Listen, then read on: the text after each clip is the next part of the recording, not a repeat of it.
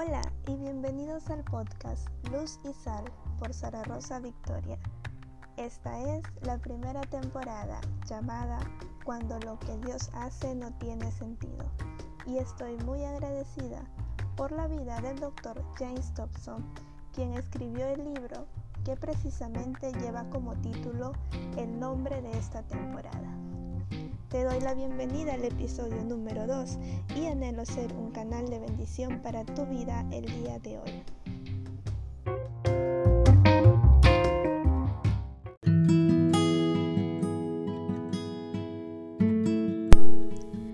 Una familia cristiana sufrió la pérdida de su pequeña hija llamada Bristol y el padre le escribió una carta. Mi querida Bristol, antes que nacieras, oré por ti. En mi corazón yo sabía que serías un pequeño ángel, y lo fuiste, cuando naciste en el mismo día de mi cumpleaños, el 7 de abril. Fue evidente que eras un regalo especial enviado por Dios. Pero qué regalo más maravilloso llegaste a ser, más que tus hermosos balbuceos y tus mejillas rosadas, más que el gozo indecible de que fueras nuestra primogénita, más que ninguna otra cosa en toda la creación. Me mostraste el amor de Dios. Bristol, tú me enseñaste a amar.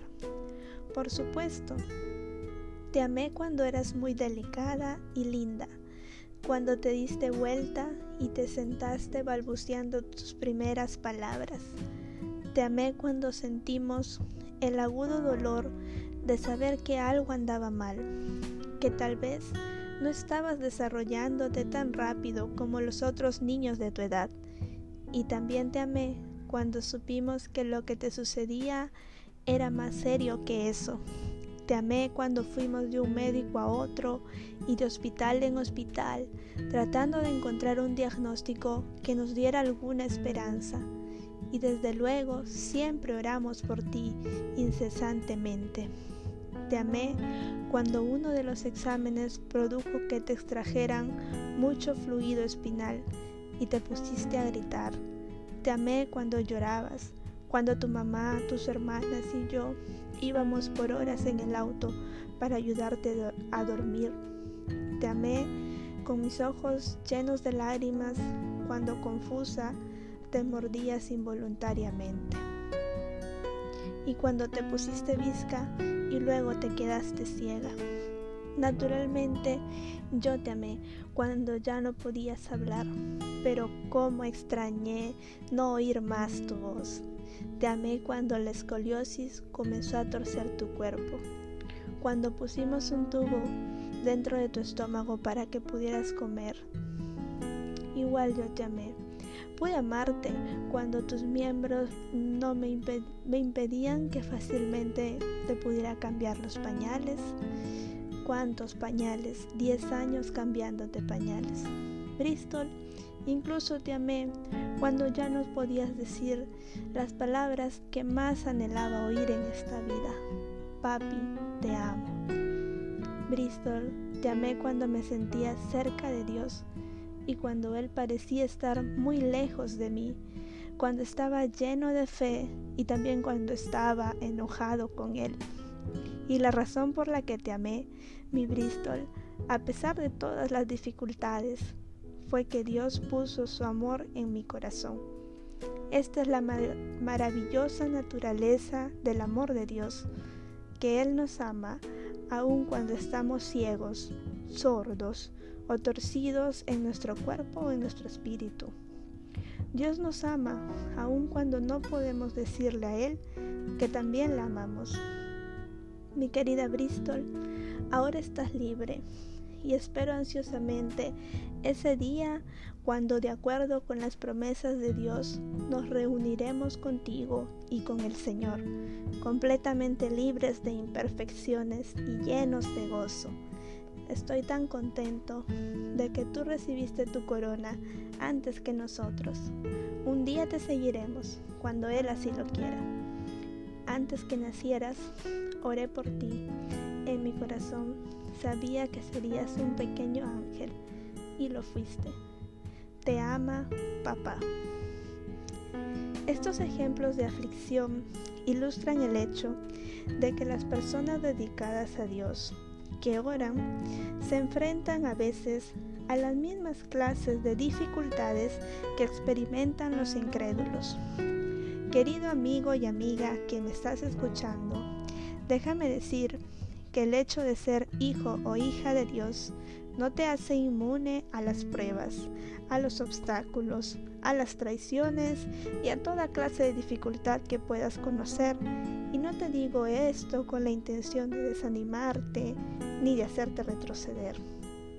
Mi propósito en sí es evitar crear en ti una desilusión muy grande. Cuando seas probado y te encuentres en medio de la tormenta, que sepas que este camino no es fácil, pero sí te aseguro que es el mejor de los caminos y que no hay decisión más importante que amar y seguir a Cristo. No olvides que nuestra recompensa no la veremos en esta tierra donde gobierna el príncipe de las tinieblas, sino que un día vendrá nuestro Señor soberano y nos ha prometido dejar en claro todas las cosas y poner fin a toda injusticia y poder recibir la anhelada corona celestial. Amigo y amiga, recuerda no depender demasiado de tus propias habilidades para comprender las inexplicables circunstancias en nuestras vidas. La Biblia nos dice que no te apoyes en tu propia prudencia. Proverbios 3:5. Note que no se nos prohíbe tratar de comprender. Usted y yo podemos pasar toda una vida tratando de comprender algunos de los imponderables de esta vida, pero se nos dice específicamente que no nos apoyemos en nuestra habilidad para hacer que las piezas del rompecabezas encajen en su lugar. Esta palabra, apoyarse, se refiere a la exigencia provocada por el pánico de que se nos den respuestas. Y si no se nos da una respuesta satisfactoria, arrojamos nuestra fe por la borda. Esto es presionar a Dios para que justifique su conducta y si no lo hace, ya verá. Es en ese momento que todo comienza a desintegrarse. Tal vez si eres esa persona que siempre está preguntando ¿por qué? Pues no nos sorprendamos cuando nuestra fe sea puesta a prueba y nos quedemos sin respuestas a muchos porqués. No hay que olvidar que la fe es la certeza de lo que se espera y la convicción de lo que no se ve. Jesús le dijo a Tomás en Juan 20, 29, más bienaventurados son los que sin haber visto creen.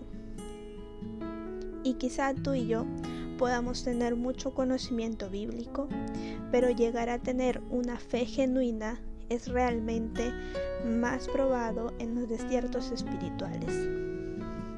A veces es muy desagradable escuchar a algunos teólogos aficionados que presentan ideas simples tratando de dar respuestas y dicen, Dios debe haber querido a la pequeña flor llamada Bristol en su jardín celestial. Es una frase muy pobre. ¿Acaso no es mejor reconocer que se nos ha dado muy poca información como para que podamos explicar las causas de todas las aflicciones que experimentamos en un mundo imperfecto y afectado por el pecado. Hermanos, tengamos mucho cuidado cuando queremos dar explicaciones humanas a propósitos divinos. Y así como el Papa de Bristol nuestro Padre Celestial nos dejó más que una carta, nos dejó un libro completo llamado Biblia. Y cada vez que te sientas afligido o afligida, puedes leer la Biblia y recordarás que papá te ama. Muchas gracias por haber llegado hasta aquí. Dios te bendiga grandemente y este ha sido tu podcast Luz y Sal.